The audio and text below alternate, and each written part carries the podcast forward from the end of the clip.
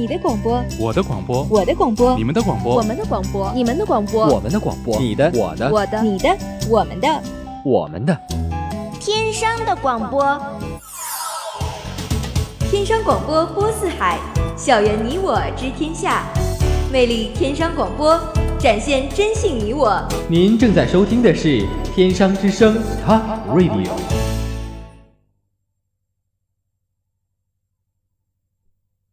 过去我们这样听新闻。中央人民广播电台中国之声，这里是新闻和报纸摘要节目，请您继续收听。之后我们这样看新闻。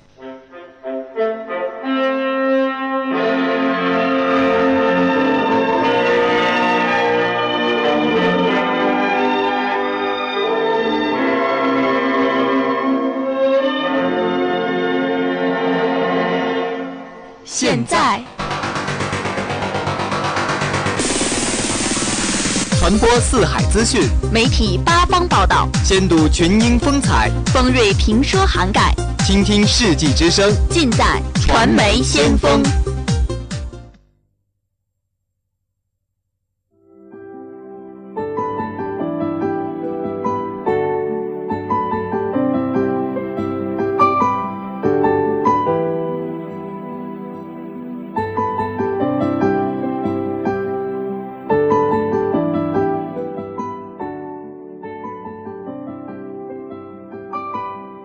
传播四海资讯，媒体八方报道。大家好，欢迎大家在每周二的午间时分与我们如约相会在传媒先锋。我是出去逛了一圈又被晒黑的纸墨不黑的纸墨不白的墨白。嗯嗯、呃，我是根本看不到谁在说话的洛阳。啊，对，已经融入了 黑夜中啊。大白天的说我融入黑夜，你也是可以的啊。那洛阳，我问你个问题啊，今天，嗯、呃，如果将来等你毕业了。你是要在大城市里来一张床，还是要在小城市里来一套房呢？嗯，这是个值得深思的问题啊。嗯，我觉得如果说我能在大城市里得到一张床呢，我就有信心在这张床上纯洁的奋斗出一套房。啊，你这个你这个不说纯洁的话，我还觉得挺纯洁的。你这么一说呢，污了，开火车了。啊，好啊，其实不论怎么回答，最终还是绕不过买房这个目标，嗯、对吧？啊，在房价日新月异的今天，我相信买房已经几乎成为了全民的目标。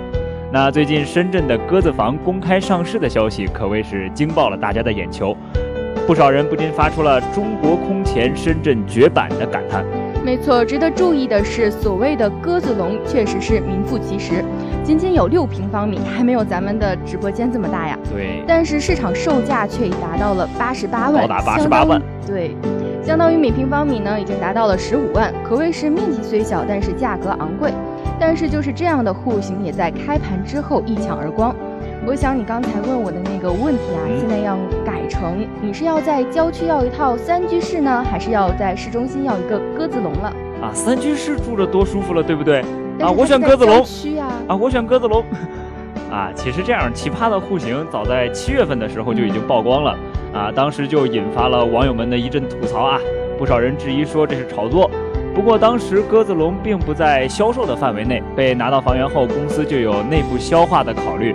而如今时间一转，鸽子笼竟然华丽的公开上市了，而且一时间被人是一扫而空，不禁令人感叹呐、啊。嗯，在我看来啊，这样一种舒适度十分有限的户型，应该多半是被用来买做投资用的，想要转转手租个好价钱的可能性比较大。嗯，不过在我看来呢，这个买房的用途不是特别重要，重要的是这样的鸽子笼到底是公寓还是住宅呢？那众所周知，侨城上虞建筑的功能为公寓和办公，而早在八月二号的时候，深圳市规划和国土资源管理委员会南山管理局就曾就该户型进行过回应，称鸽子笼户型不属于住宅型住宅户型，与房产预售是无关的。而公寓房产权和适用住宅权明显是有着不小的差距的，仅仅在使用年限就差了二十年。如果公寓被建在商用地上，就变成了商业性质，既不能落户，也不能满足入学需求。由此看来，一线城市的房价就颇具有魔幻现实主义了。而这种看似荒诞的户型也引发了一阵热抢，确实是值得我们深思。没错，随着房价的飞涨，城市生活压力的不断加重，生活在大城市似乎拥有一套房才算是有尊严。嗯，鸽子笼的背后反映的不仅仅是小型房子的发展趋势，更是城市居民缺乏安全感、为房而战的真实写照，更是大城市生活压力的缩影。话不多说，我们来看看今天的节目导视：统贷统还更需要注重公平。网约车成了装了 APP 的黑车。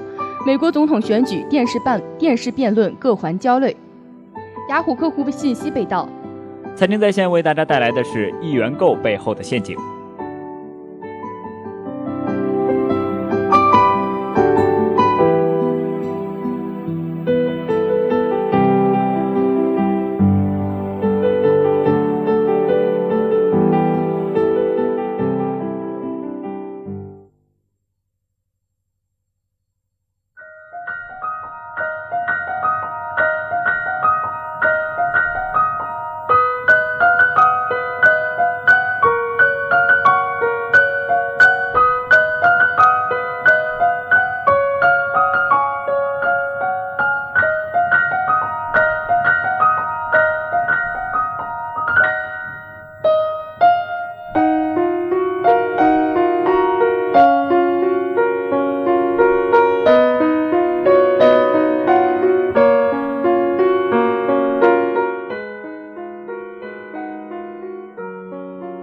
最近，江苏省政府决定对南京市六条政府环贷公路实施统贷统还管理，引发了热议。这意味着已经延长收费了三年的宁马高速公路，明年起还要继续收费。至于何时停止收费，还是一个未知数。所谓的统贷统还政策呢，其实就是一个省内政府收费公路，以路网实际偿债期为准，确定收费期限。换一句话说，就是只要一个省内还有一条公路没有还完债，其他的政府收费公路即使还完贷款，也要跟着一起收费。如同已经被延长了收费期三年的宁马公路，在统贷统还政策下，还要被继续延长收费期限。其实，对于公路的收费还贷，国家是有明确的规定的。对于不同类型的公路，国家规定的有相应的收费期限。但是，随着陆续的公路收费期限到期，公路贷款还未偿清，统贷统还的政策也就随之产生了。不仅仅是江苏，包括山东、山西、河南等多个省份都确立了这一政策，形成了集体背债、集体偿还的还款模式。众所周知，建设公路从金融机构贷款，通车后通过收费贷款这种贷款修路的模式，是我国修筑高速公路的主流融资形式。但是，为了拉动地方经济的发展，许多地方的公路建设超前规划，造成了高速公路公路通车后流量有限，无法在短期内达到还款目标。这就需要政府通过其他的渠道弥补这样的损失。所以，统贷统贷统还政策之下，把全省的高速公路建设从一盘棋的角高度来处理，已经还清贷款的公路继续收费，弥补其他公路的损失和不足。如同企业的运营模式，从现金牛中挤奶来培育新的增长点。从全局的角度出发，统贷统还具有其合理性。但是在我看来呢，统贷统还虽然还是从全当地的全局出发，嗯，但是也应该顾及到车主的利益，算大账的同时，也不应该忽略了车主的小账。很多已经为高速公路缴费多年的车主，本来期待着收费结束的那一天，却因为统贷统还要一直延长缴费，这样的老路不贴新路，车主为其他车主走的路买单，未免有失公平。但是不可否认的是，政府对高速公路的建设投入是估计当地的经济发展和民生大局，最终的受益者呢还是老百姓。算好整体的大账，有利于保证整体的利益。不过与此同时，车主的利益也应该是需要顾及一些的，让车主适度的均摊成本，适度的延长一条高速公路的收费期限是可以理解的，但是不能无限期的延长下去。算统贷、算统筹账的同时呢，也应该算好公平账。没错，另外政府也不应该只将目光放在车主上，对于高速公路还款，更应该注重开源节流。公路两侧的广告收收费收益、服务站收益、细化管理成本都都应该考虑在内。与此同时，政府也应该将收支情况及时向社会公开，透明账目管理，以获得公众的理解和支持。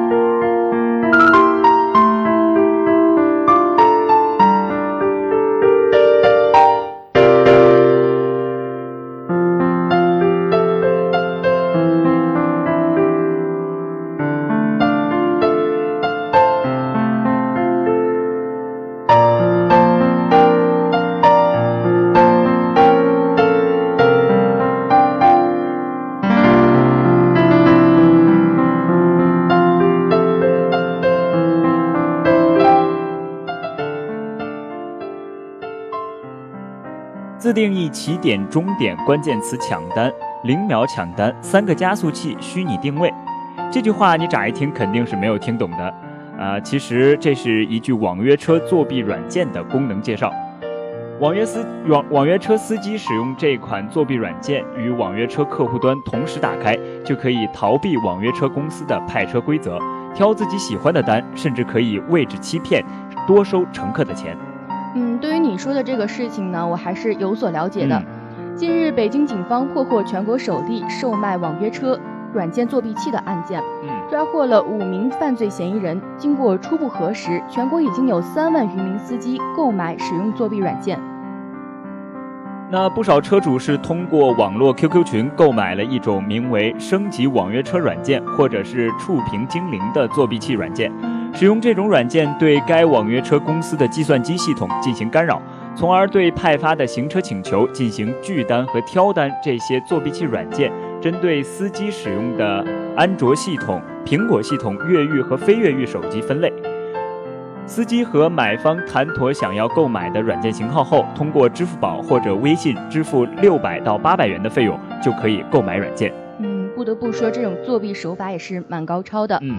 不过前几天刚爆出有幽灵车欺客和刷单，现在又有作弊软件让乘客蒙受不明不白的损失，这网约车到底是怎么了？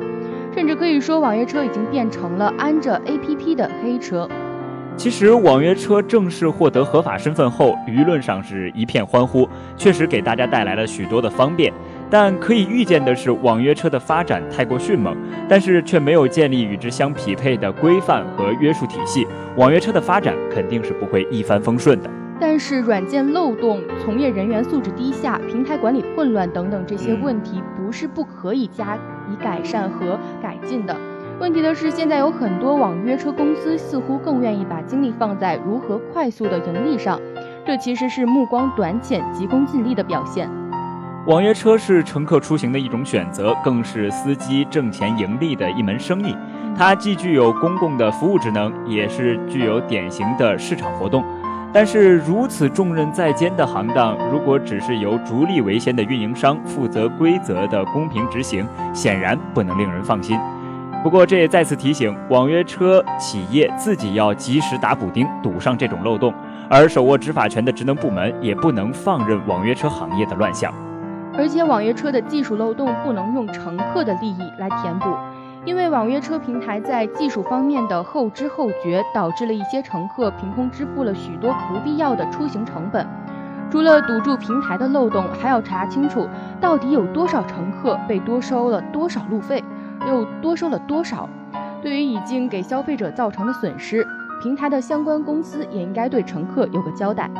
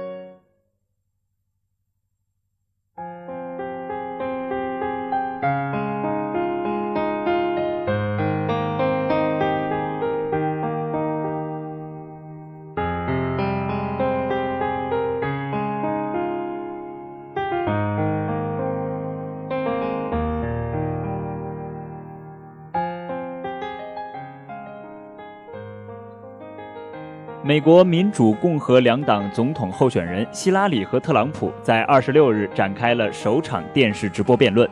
在首次同台正面交锋中，希拉里和特朗普的表现很可能影响大批独立选民的选择。眼下距大选投票日还有四十多天，可能导致选情剧烈波动的因素有很多，电视辩论即是其中之一。两名总统候选人都在抓紧备课，可谓各怀焦虑。首场辩论是一场综合性辩论。作为主办方，跨党派的总统辩论委员会日前宣布三个暂定议题，依次为美国方向、成就繁荣和保障美国安全。从首场电视辩论的话题设计来看，三个议题分别锁定政治、经济、安全三大焦点领域。他们在场上的表现很可能影响大批尚未拿定主意的独立选民的选择。因电油门事件，希拉里急需弥补自己严重受损的诚信形象，他已机会不多，而渴望吸引上亿观众收看的电视辩论正是这样一个重要的机会。但是他同时也面临拦路虎及特朗普这样不按常理出牌的对手。没错，但是同时对特朗普来说，电视辩论意味着重要的翻盘机会。在九月以来的系列民调中，尽管他的势头向好。但是绝大多数情况仍是希拉里领先，他急需扭转这一势头，塑造自己的总统范。而希拉里和特朗普，一个是在政坛摸爬滚打多年，另一个却是当过多年真人秀节目毒舌主持。两名候选人的政策取向、个人风格大相径庭，个人形象都历史都历史性的罕见的受深受争议，他们的电视辩论也注定是不同凡响。两人在大选选战中都偏重于进行人身攻击，反复纠缠于究竟谁的品性、品格以及身体状况更不适合当总统，甚至攻击对方的词汇都是逐渐的趋于一致。每天打开电视就是总统候选人相互间的人身攻击，这甚至都造成了选民的厌烦。那可以说，自美国总统选举开锣以来，各种乱象和怪象已然是令人惊叹不已。竞选人竟然互相攻击、大泼脏水，甚至玩弄金钱、操纵媒体。形象点说，就是重重黑幕如剥洋葱般层层被揭开，慢慢的形成了一场互黑与被黑的闹剧。而最近频发的枪击事件却难以引起重视，美国引以为傲的民主在此时显得苍白无力。还是希望两位选举人能够把重心放到选民热切关心的民生以及民众安全问题上来。而且，作为世界大国，应该考虑到如何与他国相处，并使国际社会前进发展，而不是逞口舌之快，用不负责的言论来吸引选民的眼球。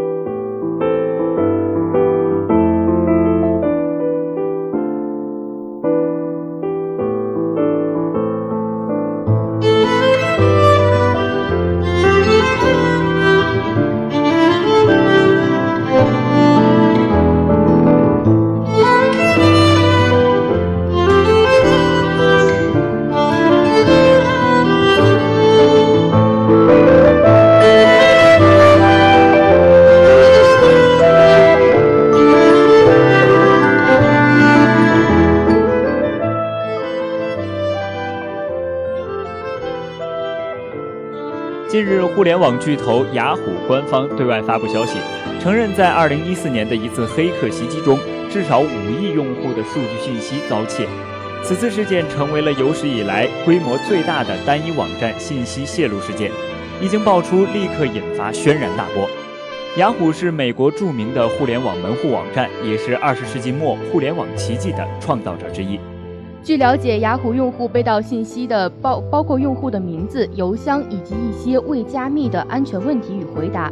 不过，所幸的是，盗窃盗取的信息不包括任何信用卡数据，如未受保护的密码、嗯支付卡数据以及银行账户信息。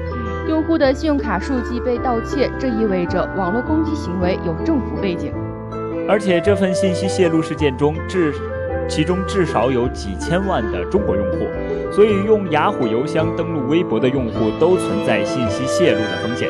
这些中国用户都是过去近二十年中积累下来的，虽然其中的很多已经是僵尸用户了，但是他们的用户名和密码在国内还被广泛用来进行各种登录。建议中国雅虎的用户最好是修改密码或者是更换登录名。这些被盗信息并非特别机密，因为没有涉及支付信息。但是这一事件却使我们对雅虎产生了诸多疑问。二零一四年发生的事情，为什么雅虎花了这么长时间才确认这起黑客攻击事件以及其规模程度？又为什么在事发后这么长时间才告知用户，并提醒提醒用户采取一些自我保护措施呢？其实一般来说，获得政府支持的网络攻击呢，往往是出于政治目的的，而不是为了金钱。但是为什么这些信息会在网上出售？雅虎之所以瞒而不报，很可能是因为正在接受监管人员的调查，不方便对外透露。真正令人担心的是，雅虎究竟隔了多长的时间才发现数据被盗？而且对于这次雅虎被黑客攻击、五亿用户信信息泄露的事件。这也体现了雅虎在技术架构上存在的一些缺陷，这与雅虎这么多年来在走下坡路有很大的关系。技术系统没有升级，非常落后，给黑客以可乘之机。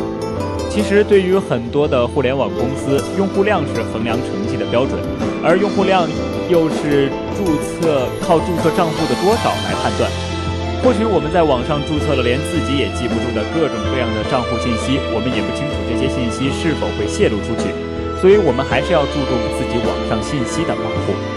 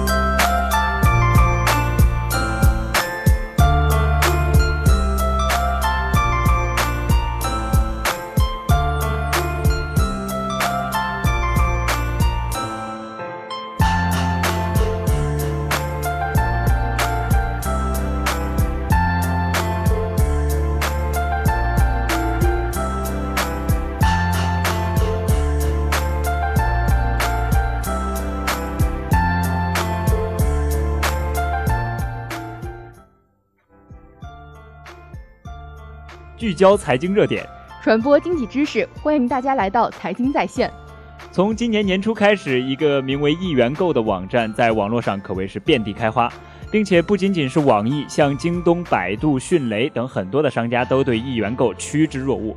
当我们打开百度，在百度搜索中输入“一元购”，出来的相关信息不下七百多万条，相关推广的网站更是多达数十个。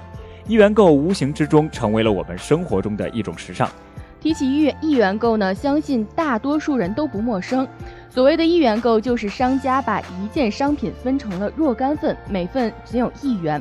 当相应的份数都卖出去之后，一元购的平台则抽出幸运者，被抽到的人获得这件商品。这些商品的种类众多，主要集中于汽车、黄金、电子产品等这些高价值的领域。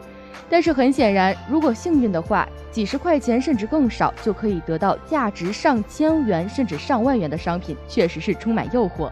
嗯，但正是这种看似低付出高回报的巨大诱惑，让很多沉迷于一元购的人赔得血本无归。嗯，这些人刚开始大多都是抱着好玩啊、试一试的心态来接触一下一元购，刚开始呢也确实中过奖，但久而久之便深陷其中无法自拔，损失上万元都是常态。没错，很显然，商家利用了参与者那种贪图便宜的心态，将商品分成大家都能玩得起的一元钱，而为了获得更高的中奖几率，参与者在利益的驱使下，像染上毒瘾一般越投越多。另外，很多参与者其实并不是用来买东西消费的，而是为了套现赚钱，就像是充值卡之类的，企业直接变现回收，嗯，其他商品也有专门的团队再回收。像这种极强的投机性，正是大众的致命弱点，对，让许多的参与者都得到了教训。嗯，但是在我看来，令参与者血本无归的，并不仅仅是因为一元购投机性的营销方式。其实，很多一元购的开奖平台都存在着巨大的漏洞。就比如很多一元购的开奖过程都不受监督，其中甚至中奖者和开奖过度都受到后台的控制。商家甚至可以添加虚拟机器人参与开奖过程，通过人为操控让机器人中奖，因而，在很多情况下，参与者是不可能获奖的。毫无疑问，这种暗箱操作才是让参与者血本无归的利器。其实，在我看来，赔了金钱还不是最严重的。最重要的是，有相当一部分的参与者早已上瘾，根本停不下来。这种观念上的腐化才是大众的致命伤。而与此同时，一元购市场却正以日进斗金的状态欣欣向荣。这种以打着众筹、电商创新的旗号发展起来的网络销售业务，不仅让大受，不仅让大众又爱又恨。当然，也至于一元购是不是真的属于众筹或者说电商创新，我想还有待考证。其业务的合法性也值得进一步思考。嗯，在我看来呢，所谓的众筹，不论是股权众筹还是债券众筹，在购买人做出购买决定之前，他对未来的结果应该是有着明确预期的。而在一元购这种模式中，购买者获得的既不是股权，也不是债权，而仅仅是一种中奖的机会。所以，即使是披着众筹的外衣，一元购还是它作为变相博彩商业模式的基本特征。没错，而与此同时，如果一元购平台还利用开奖过程不透明而操纵开奖过程，那么一元购平台就涉嫌欺诈，其合法性就不言而喻了。但是，公安、工商等部门对于一元购违规操作的行为都没有对其监管的相应的法律法规和法律依据。而理论上可以对其进行管理的彩票部门也没有执行权，很显然，一元购成了没有人管的灰色地带。所以，当务之急是明确职能部门，完善相关法规。当然了，大众也需要提高警惕，远离购物陷阱。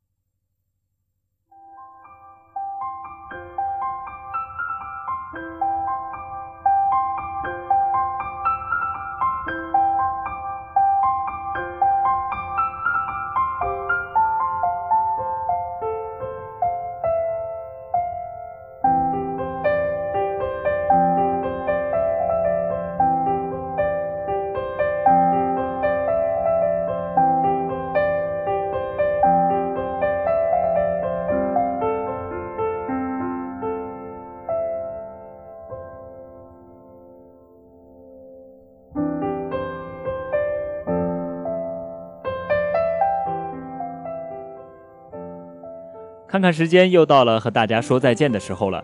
如果您对我们的节目有什么好的意见或建议的话，欢迎您登录人人网天商之声主页收听在线节目，给我们留言。当然，您也可以添加我们的微信平台“天津商业大学广播台”，或者关注我们的新浪微博“天商之声 Talk Radio”。我们的节目也在蜻蜓 FM 和网易云音乐上线了，欢迎您收听我们的节目。另外，今天下午的文苑漫步将为您讲述精彩节目。最后播音墨白洛阳代表记者导播郭街岗赵余姚，节目监制席子汉。感谢您的收听，我们下期节目再见。